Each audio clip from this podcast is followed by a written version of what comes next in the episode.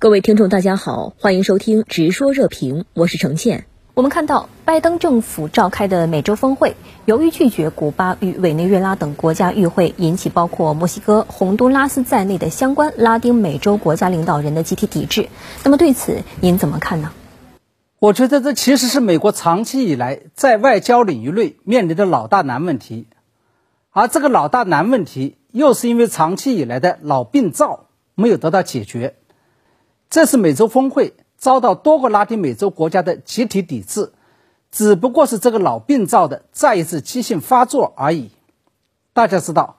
虽然自从立国以来，美国就一直在全球范围内推广自己的意识形态与价值观念，推广美式的民主制度与人权理念，也虽然美方至今仍然固执地认为，自己弘扬的这一套就是普世价值与世界潮流。甚至在全球范围内，也虽然有不少国家认同了美国的说辞，紧跟着美国的步伐，但是，一个不容否认的尴尬现实就是，世界上仍然有相当一部分国家，甚至可以说是多数国家，并不认同美国的意识形态与价值观念，并没有实施美国的政治制度与落实美国的人权理念。美国推广的意识形态与价值观念外交。所导致的直接后果就是，虽然冷战已经结束了三十多年，但整个世界仍然被以意识形态与价值观念来划界，被分一分为二。美国只能跟自己眼中的民主国家抱团取暖。相反，在美国看来并不民主，但却在这个世界上占据多数的国家，却不受美国待见，甚至是因此跟美国走上了敌对的道路。尤其是自己的后院拉丁美洲，虽然早在一百多年以前，美国就将其视为了自己的势力范围，在此实行了民罗主义，但是美国所推广的那一套东西，却至今没有完全在拉丁美洲落地生根。包括古巴、委内瑞拉在内的被美国认为是非民主的国家，仍然成为了其拔不掉的眼中钉、肉中刺。所以这一次。拜登政府在美洲峰会上遭遇的尴尬，比在推行印太战略时候还要有过之而无不及。推行印太战略以及美国与东盟峰会的时候，虽然很多国家内心深处也不认同美国的做法，但至少还是愿意给拜登政府一个面子。几乎被邀请的所有国家元首都出席了，而在拉丁美洲峰会上，相关拉丁美洲国家。这直接就往拜登政府脸上吐了一口唾沫。那您认为，拜登政府这次召开美洲峰会，尤其是推出美洲经济繁荣伙伴关系计划，那么其最终的目的是什么？美国能够如愿以偿吗？我认为，跟在印太地区推行印太经济框架一样，拜登政府这次召开美洲峰会，尤其是推出美洲经济繁荣伙伴关系计划。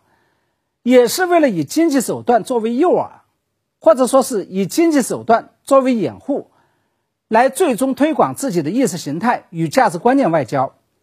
尤其是要通过巩固自家后院的方式，来对冲中国在拉丁美洲地区日益增长的巨大影响力。这也就意味着中美两强的博弈，不仅是集中在印太地区，包括欧洲和美洲都是双方博弈的战场。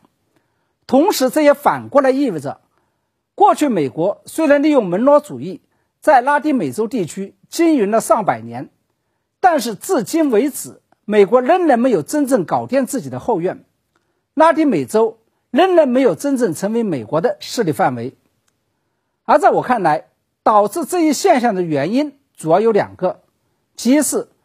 过去两百年以来自封为世界警察的美国，他们的精力。以及真正的战略重心，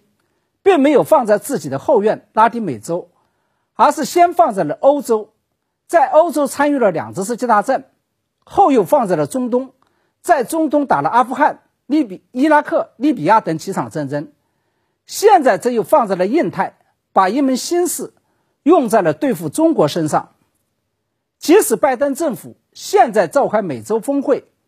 推出美洲经济繁荣伙伴关系计划。也不是真的要为拉丁美洲国家着想，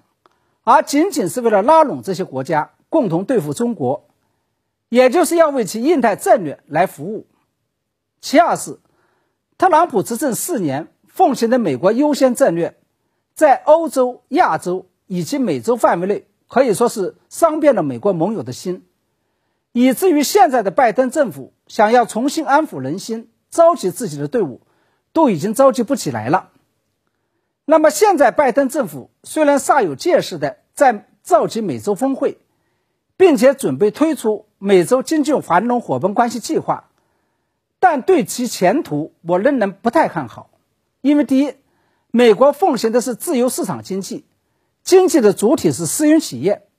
拜登政府对外援助的每一分钱都必须要获得国会的批准，这些都注定了美国不太可能拿出大量的资源去照顾拉丁美洲国家。第二，基于自身的意识形态与价值观念，还有自己所在党派的政治利益。拜登也不可能对拉丁美洲国家开放市场与开放工作机会，来讨好拉丁美洲国家，因为他首先要照顾的是自己的票源，也就是美国的工人阶级的利益。第三，虽然不排除有一些拉丁美洲国家会在意识形态上选边站队，但是我相信绝大多数拉丁美洲国家在涉及自身利益的时候都不会选边站队。不会拒绝来自中国的经贸机会。